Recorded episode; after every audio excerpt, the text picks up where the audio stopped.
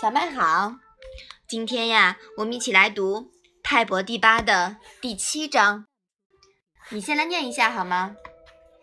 曾子曰：“士不可以不弘毅，任重而道远。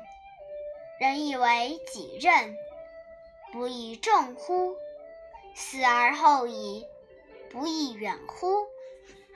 妈妈，弘毅是什么意思呀？弘毅的弘呀，左边呢是一个弓字，对吧？嗯，那弓字呢就表示弓形前进，跨越沟壑。那这个弘字呢，右面一半呀，这个这个部分也读弓。这个弓啊，表示挽起手臂用力的样子。所以说，弘的本意呢，就是跨越沟壑，一轮一轮。弓行前进的样子，就像毛毛虫走路一样。那引申为弘扬向前，发扬光大。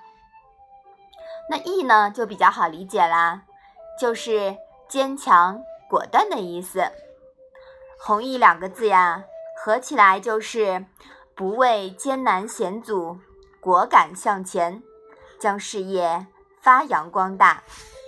那这一章的意思，你能不能说一下呀？曾子说：“士不可以不克服艰难险阻，果敢向前，将事业发扬光大。前路漫漫，责任重大，把实现人作为自己的责任，难道还不重大吗？奋斗终身。”死而后已，难道不遥远吗？嗯，好的。凡事呀，说起来容易，做起来难。在弘扬仁德的道路上，必定会碰到重重困难。人的境界呀，也是螺旋上升的。什么叫螺旋上升啊？就不是一条直线笔笔直往上斜的，就是有一段斜的，有一段横的。又有一段斜的，再有一段横的，那么这种过程呀，就需要不断的否定又否定。但正是在险难之中呢，才足以发扬人性的光辉，坚强刚毅，一轮一轮冲关，突破重重险难，才能实现人的境界跨越。这种突破手段呀，就像打仗的。攻击波一样轮动冲击，我们由此受到启发。曾子说这句话呀，是借用了《易经》坎卦的道理。我们在前面也提到过《易经》，对吗？嗯。孔子呀是很推崇《易经》的，是不是啊？嗯。有一个典故叫什么呀？韦编三绝。嗯，对。那曾子呢，是孔子之后的。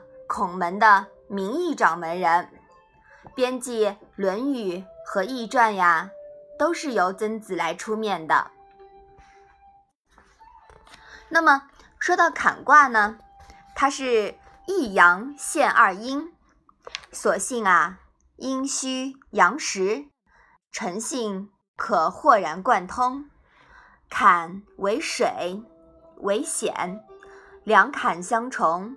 险上加险，险阻重重，所以坎卦象征重重艰难。